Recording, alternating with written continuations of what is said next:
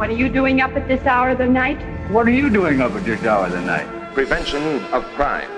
Every hour of the day and night. Movie. Break. Is the team that protects your property and you. Hallo, liebe Hörerschaft beim Movie Break. Hier ist wieder Lieder mit einem neuen Interview zum Kinofilm Sonne, der bald bei uns in den Kinos startet. Er lief schon auf der Berlinale dieses Jahr, wo er auch den einen Preis gewonnen hat. Und er ist das Debütwerk von Kurtchen Ayu, jetzt hier mit mir sitzt. Hallo. Hi. Erstmal die Frage, du hast bei der Berlinale dein Regiedebüt, ein Langfilmdebüt, muss man dazu sagen. Du hast schon viele Kurzfilmprojekte gemacht, vorgestellt. Wie war das für dich, nun zum ersten Mal noch einen Spielfilm zu haben, der ins Kino kommt? Mm, naja, ich glaube, als ich ihn bei der Berlinale gezeigt habe, war es eher so wie eine Militärkaserne, weil noch Corona so aktuell war. Aber es war sehr cool. Ja, also ich habe mich sehr gefreut. Ich glaube, das ist eine Chance, die nicht jeder bekommt. Und da habe ich mich sehr geehrt gefühlt. Und ja. Das Projekt ist fast vollständig mit Smartphone entstanden. Smartphone-Videos, TikTok-Ausschnitte, Clips prägen die ganze Handlung dieses Films, der von drei jungen Mädchen handelt, mit dem Fokus auf eine junge österreichische Kurdin, deren Internetruhm dazu führt, dass besonders sie ihre persönliche Identität, aber auch ihre religiöse Identität hinterfragen muss. Wie hast du dieses Thema entwickelt?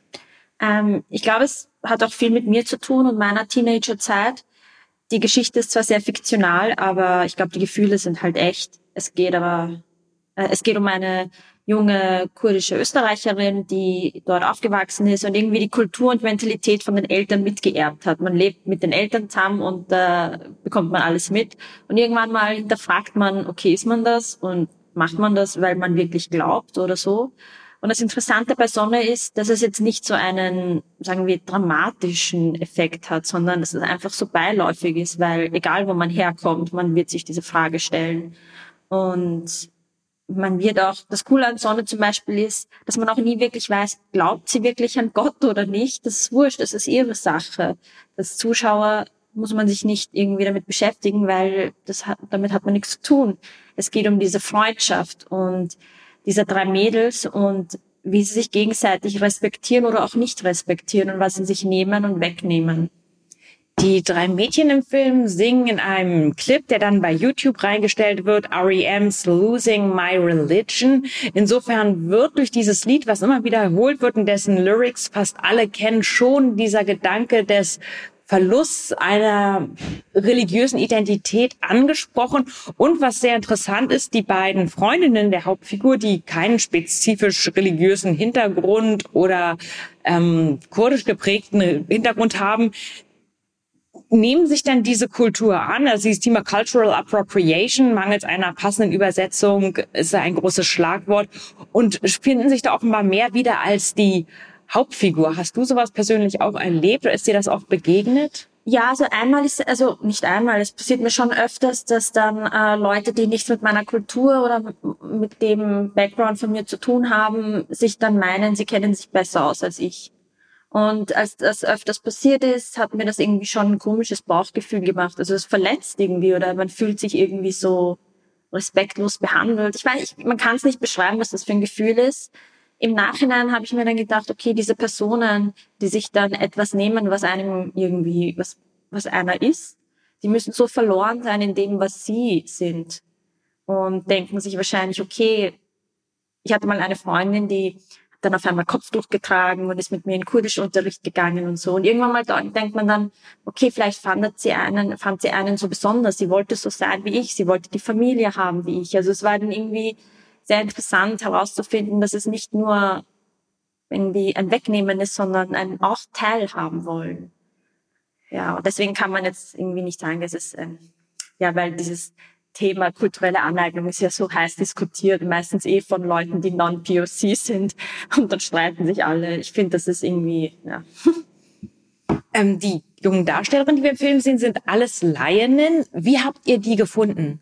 Also eigentlich, ähm, ich meine, man kann keine Leute casten, die 16 sind und in der Schauspielschule waren. Das gibt's halt nicht. Ähm, es gab mal eine, ich habe ganz früh, ich habe sie schon vor Jahren gecastet äh, Jahre vor dem, vor dem ich den Film gemacht habe, weil ich musste einen Teaser machen. Und da wir kein Geld haben, habe ich eine Casterin gefragt, eine Kollegin, ob ich mal in ihre Database schauen kann, weil sie hat für einen anderen Jugendfilm gecastet und dann durfte ich reinschauen und habe mir ein paar ausgesucht. Und viele andere vom Film arbeiten auch in anderen Filmen von mir mit. Also es ist irgendwie ein Mischmasch aus Leuten, die ich schon Jahre kenne oder Musikerinnen, Künstlerinnen oder ähm, anderen Leuten, die in anderen Filmen gespielt haben. Also es ist irgendwie sagen wir, ganz viel neuer Nachwuchs, der da rauskommt. Also die alle Schauspiel, Musik und Kunstambition haben. Wie viel von dem, was wir im Film sehen, ist improvisiert oder mit den Schauspielern organisch entwickelt und wie viel war schon von Anfang an klar gescriptet? Also die Szenen, also die Geschichte ist schon inszeniert, also die ganzen Sachen sind Drehbuch und das wussten die alle. Ähm, nur die Dialoge sind improvisiert. Also das heißt, ich habe den SchauspielerInnen immer vor der Szene gesagt, was das Ziel ist. Jeder hat eine Aufgabe, aber einen bei Kunst gefertigten Dialog oder Text oder diese Wörter haben sie nicht bekommen, weil ich finde, ich kann nie so natürlich schreiben oder niemand kann so natürlich schreiben, wie die Sprache wirklich ist und was im Moment entsteht. Und so haben sie halt auch natürlich beigetragen zum Buch und zur Geschichte, indem sie halt ihre Wörter und ihre Sprache verwendet haben. Gilt das auch für die Bilder, die wir sehen, die Social Media Clips, die fast den ganzen Film bestimmen? Ähm, na, die sind auch inszeniert. Aber das Coole daran ist, dass ich zum Beispiel das Handy, also wir haben Handy gefilmt, dass ich das den Jugendlichen gegeben habe. Also sie haben selber gefilmt. Ah ja, genau. das war nämlich das, was ich wissen wollte, ob also da eine Kamera hinter war und man konkret eine Szene inszeniert hat oder ob die Jugendlichen selber einfach nur bestimmte Sachen, die vorgegeben waren, filmen Genau, sollen. ja, genau. Ja, es gab zum Beispiel eine Szene, wo sie, äh, wo die eine gekotzt hat und dann hat sie halt, ähm, was hat sie, sie hat einen Proteinshake in den Mund bekommen und dann hat sie den Mund behalten, dann hat die andere das Handy bekommen dann waren sie in einem Klo und dann musste die eine die andere filmen und bisschen verarschen, während sie kotzt. Also das war dann so die Aufgabe und das hat auch sehr gut funktioniert. Das Gute daran ist auch, dass zum Beispiel die Schwestern von der Bella-Figur, das sind Kunststudentinnen gewesen. Also die haben alle auch irgendwie einen sehr kreativen Background gehabt, aber das merkt man auch, wie sie aussehen. Ah, da wir gerade davon reden, wie bestimmte Szenen inszeniert sind, eine Szene besonders ähm, hat die Frage aufgeworfen, meinen Kreisen, wie sie entstanden ist, nämlich die Szene, in der das Schwein getötet wird. Wie habt ihr das gemacht? Wir waren auf einem Schlachthof und da war das Schwein schon ähm, geschlachtet und das wollten die auch essen. Das war das, wir waren bei einer Bauernfamilie und einer der Jungs, was ja eine Jungsgruppe ist, auch Schlachter.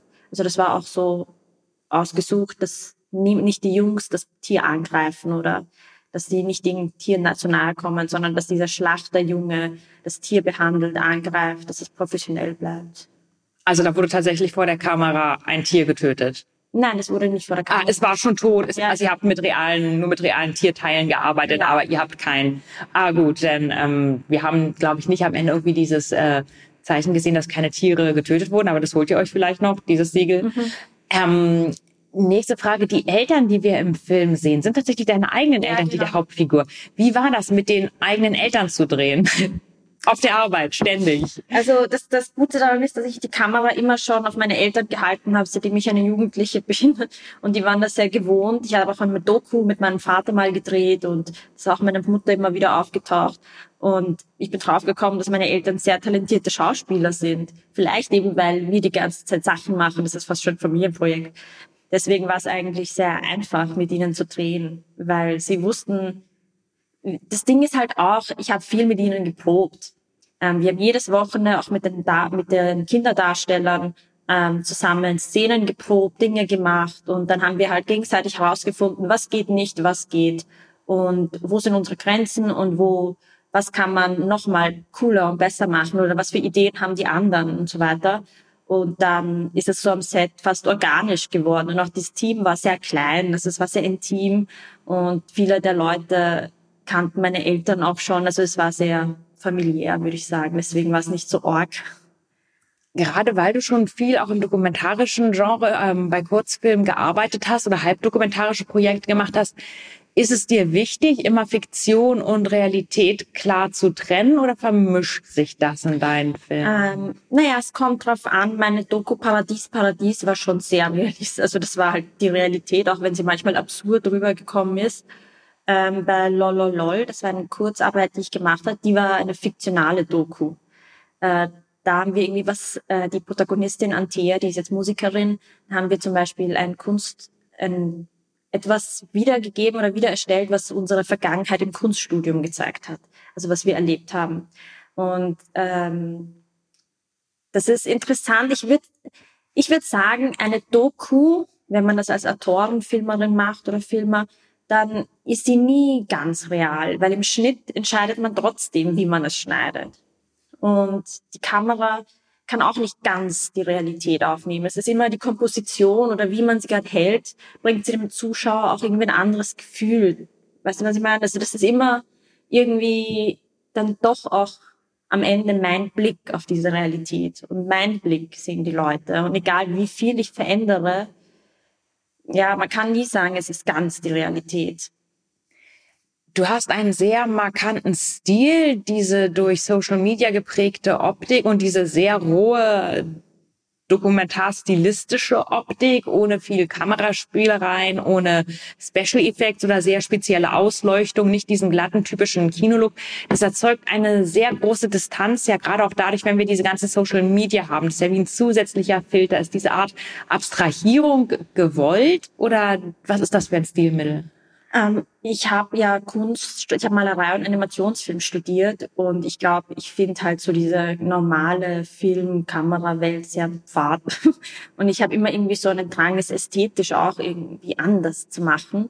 Vielleicht nicht anders, sondern eh nach meinem Geschmack, was mir gefällt. Und mir gefällt halt, ich weiß nicht, seitdem ich Filmkunst mache, arbeite ich mit Handy und dieser Social-Media-Ebene weil ich es so faszinierend finde, dass alle Menschen sich auf einmal selber abfotografieren, ob mit Filter oder nicht, sich schöner darstellen wollen oder nicht und ihre intimsten Sachen posten oder Gedanken in eine Welt bringen und es für immer ins Internet bringen, wo ach, weiß ich nicht, wo es keine Endlichkeit gibt, irgendwie so in dem Sinn. Das finde ich total interessant und auch die Ästhetik, dass es so hässlich und roh ausschaut. Also ich finde das, ich glaube, das ist einfach nur mein Geschmack, dass ich Schönheit in der Hässlichkeit sehe. Es ist sehr interessant, dass du das sagst, weil ich das sonst auch so formuliert habe, dass der Film eine Art Anti-Ästhetik hat, also gezielt einen Stil sucht, der konventionelle ästhetische Konzepte von Attraktivität ähm, umkehrt oder sich dem entgegenstellt auch ist die Realität, also das, was wir im Film als Handlung sehen, ja immer eine Selbstdarstellung der Protagonisten. Das heißt, wir sehen nicht in dem Sinne einen objektiven Erzähler, eine neutrale Version, sondern wir sehen immer das, was entweder die Perspektive einer Person ist, die es filmt, oder ja, die genau. Selbstdarstellung. Wie, inwiefern ist dieses eine Herausforderung, diese zusätzliche doppelte Inszenierung zu haben? Also du inszenierst quasi, wie jemand sich inszeniert. Ja, ich glaube, das heißt einfach, das liegt mir einfach sehr gut, weil ich das schon immer mache. Ich habe äh, Performance-Kunst gemacht, also bevor ich halt Filme gemacht habe, habe ich Performance-Videos gemacht, äh, indem ich ein alter Ego von mir geschaffen habe. Und dann sind mehrere Videos und kleine Filme entstanden, die dann im Festival-Zirkus gelandet sind. Und da hat man im Zuschauerraum, also das Publikum hat auch nie gewusst, okay, ist das die Filmemacherin oder ist das jetzt etwas, was sie geschaffen hat, was nicht sie ist. Und ich habe so oft damit gespielt, was bin ich und was nicht. Und auch als ich Publikumsgespräche nach dem Film gemacht habe, habe ich die Persona behalten. Und das fand ich dann, ich weiß nicht, ich finde das bis heute noch interessant. Ich glaube, es ist einfach so ein Ding von, auch was Sonne behand, äh, behandelt, das Thema so Identität und Selbstdarstellung. Also die Inszenierung von der Inszenierung und das Scheitern davon. Das war immer schon ein Thema, was mich, das was ich spannend fand.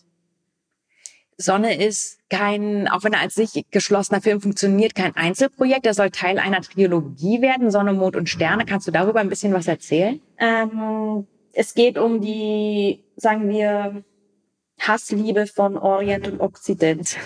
also ich habe irgendwie das Gefühl, dass diese äh, das ist halt das Hauptthema von diesen ganzen Sachen, ob man jetzt hier ist oder dort ist, in einem fremden Land und wie die Beziehung dazu steht oder was für Vorurteile, Stereotype oder was für Realitäten dann da sind und aufeinander stoßen. Ja. Werden sich die anderen Filme, die geplant sind, auch mit Figuren beschäftigen, die wir bereits in Sonne gesehen haben? Da liegt mhm. ja der Fokus auf einem der drei Mädchen und es gibt drei Mädchen, drei Teile. Nein, nein, es wird was ganz anderes ist eine ganz andere Geschichte mit ganz anderen Personen. Kommen wir zurück zur Handlung von Sonne. Ein Thema, das mitschwingt, ist Konservativismus in der Jugend. Es fällt auf, dass die Eltern ähm, der jungen österreichischen Kurden ähm, recht tolerant und entspannt sind, aber ihre Freundinnen, die gleichaltrig sind und keinen speziell religiösen oder sonst wie geprägten Hintergrund haben, äußern dann doch immer konservativere Ansichten. Findest du das auch etwas beruhigend oder kannst du darüber sprechen, wie diese Gesellschaftsentwicklung, die wir jetzt haben, dass teilweise die junge Generation konservativer ist als die ältere, den Film beeinflusst hat? Oh, ich weiß nicht, das ist, glaube ich, sehr, sehr, also da müsste ich ein Experte sein, um darüber zu reden, aber im Film war das eher so, dass ich zeigen wollte, dass die zwei Mädchen so tun, als würden sie sich besser auskennen als die kurdische, Öst also als die Österreicherin mit kurdischen Wurzeln. Ähm, ich finde das halt so sehr spannend, dass Leute sich etwas annehmen, wo sie dann sagen, sie kennen sich besser aus und belehren dann die Person, von der es kommt. Und das wollte ich damit zeigen. Und auch in ihrem Vorurteil, dass es konservativ sein muss. Das wollte ich äh, irgendwie, das fand ich irgendwie spannend. Also ich glaube, es ist ja auch so ein Phänomen von vielen Leuten, die dann ähm, hier ähm, herkommen aus ähm, verschiedenen muslimischen Ländern und dann irgendwie habe ich das Gefühl, dass die zweite Generation dann konservativer wird. Und ich glaube, das kommt halt davon, weil sie sich denken, es gehört so, aber in den Ländern selber entsteht da halt voll schon ein großer Teil von liberalen Menschen. Also ein großer Teil, so kommt auf den Land an.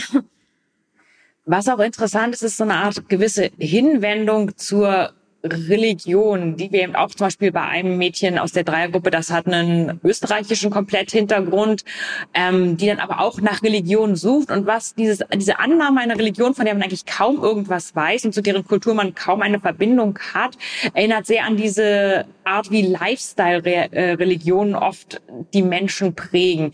Glaubst du, dass Leute in solchen Lifestyle-Richtungen oder einer angenommenen Religion, zum Beispiel, wenn man dann auf einmal Hinduismus ausprobiert oder ein bisschen Buddhismus oder zum Yoga geht, ohne sich aber wirklich kulturell damit auseinanderzusetzen und damit zu vertiefen, dass das eine Art Ersatz ist für die Leute, dass sie dann irgendwas suchen? Ich glaube nicht, dass es speziell die Religion ist, sondern ganz viele Dinge. Also auch wenn es jetzt äh, Vegan Culture oder ich weiß nicht, es gibt so viele Leute, die ich, ich habe zum Beispiel eine gehabt, die ist, die ist jetzt Vegan, ist aber Fisch. Das ist okay. Also es ist Nein, möchten wir hier auf Tonaufnahme festhalten, das ist nicht You're not vegan if you eat fish. Ja, genau. No. es gibt, es ist sehr, sehr interessant, weil äh, ich finde, ganz viel wird heutzutage so oberflächlich behandelt. Aber es liegt auch, glaube ich, daran, weil alles so schnelllebig ist und auch über das Internet, über die Medien. Es ist, es ist so viel, wird auf einen zuge, wie heißt prasst, äh, prasselt oder wie sagt man das auf Deutsch? Nee, das ist Deutsch. Also Passt doch nicht so. und äh, und dann muss man sich schnell was aussuchen, damit man irgendwie auch mitkommt oder besonders ist und dann ist es nächste Woche wieder was anderes, ob es politisch ist, religiös oder ein Trend oder ein neues Internet-Meme. Ich weiß nicht, das ist alles sehr schnell und das ist auch irgendwie überfordernd für die Menschen und dann im Grunde auch menschlich, dass alle dann irgendwie Fehler machen, indem sie irgendeinem Trend oberflächlich nacheifern. Welche Pläne hast du ähm, in deinem, in deiner Arbeit, die ist ja sehr vielfältig, ähm, für die Zukunft? Willst du dich ganz auf das Kino fokussieren und auf Langfilme oder auch mehr in die Richtung Ausstellung und Projektkunst arbeiten? Hm, ich mache auch noch Ausstellungen und so Kunst und Installationen und Kurzfilme, aber mein so Hauptding ist schon Spielfilm. Also das will ich schon gern weitermachen. Ja, also überhaupt mal diese drei Filme. Und möchtest du ein bisschen ausbauen, was ihr da jetzt drehbuchtechnisch entwickelt? Wird es die gleiche Optik sein? Wird es eine ähnliche Story sein? Es geht um eine österreichische Kampfsportlerin, die Personal Trainer wird für eine arabische reiche Familie. Und sie kommt in die Villa von dieser Familie und es passieren so mysteriöse Sachen. Das klingt schon mal sehr interessant. Und was deine Ausstellungsarbeit angeht, wie lange hast du gebraucht, um diesen bestimmten Stil zu entwickeln? Wer hat dich inspiriert? Gibt es bestimmte Künstler oder Filmschaffende, die für dich ein Vorbild waren? Mm, ich habe jetzt nicht so zu sagen so Vorbilder, die vor 30, 40 Jahren oder so sind, sondern ich habe so Vorbilder, die ich jetzt cool finde. Zum Beispiel die Regisseurin und Produzentin Veronika Franz, ich mag sie einfach so gern sie ist so ein Idol für mich. Oder ähm, ja, auch Ruth Beckermann finde ich cool. Es gibt so ganz viele österreichische Filmemacherinnen, die großartig sind, wo ich so auf sie hochschaue. Ja. Und gibt es ein bestimmtes Projekt, das du noch, ähm, um das Ganze so ein bisschen so dem Ende so zuzuneigen, das du gerne realisieren möchtest? Etwas, das du dir wünschst für die Zukunft? Denn jetzt hast du ja schon einen großen ersten Schritt gemacht mit diesem preisgekrönten Debüt. Mm, ich glaube, wenn ich das sagen würde, habe ich Angst, dass mir jemand die Idee klaut, weil die Idee ist urgut. Ah, nein, nein, dann wollen wir, nee, dann wollen wir die jetzt hier nicht, ähm, nicht, ähm, nicht, verraten. Weil ich, nicht, weil ich mir denke, so, oh mein Gott, jeder wird meine Ideen klauen, sondern die Idee ist wirklich gut. Nee, nee, das ist nicht, ich finde, das ist absolut realistisch, dass wenn du als Frau eine Idee hast, irgendjemand das klaut und das ist dieses Interview nicht wert. Ähm, ich wollte fragen, gab es irgendwelche besonderen Erlebnisse beim Set an der Zusammenarbeit mit dem Team, von denen du gerne noch sprechen möchtest, die du gerne mitteilen möchtest? Ja, einmal haben wir ein Video gedreht äh, in, in einem Bezirk, wo ich aufgewachsen bin, in Wien, das ist ein Randbezirk. Und wir haben mit, den, mit der Jungsgruppe, die so böse ist, die hätten mit einem Video, ein Video drehen sollen, wie sie versuchen sollen, irgendwo am, also am Tag in einen alten Supermarkt einzubrechen. Und es ist wirklich Tag und daneben ist ein Spielplatz und sie drehen das Video und wir verstecken uns hinter einer Wand und ganz viele Kinder fahren vorbei mit ihren Rädern und so weiter. Und wir haben die Szene fertig gedreht und stehen dann so da und dann kommt so eine Kindergruppe am Rad und bringt uns so einen großen Stein und dann sagt, haben die gemeint, ja, mit dem Stein können wir besser einbrechen und sie wollten uns helfen. Das ist super. Das ist, finde ich, so schön, diese Verbindung von Kriminalität und Nächstenliebe. Das ja. ist der richtige Abschluss, den wir für unser Interview brauchen. Vielen Dank, Quotin Ayub, für dieses Interview. Sonne könnt ihr jetzt demnächst im Kino sehen. Schaut ihn euch an. Es ist ein sehr spannendes Erlebnis und wir hören uns hier wieder mit mehr Interviews bei Movie Break. Dankeschön.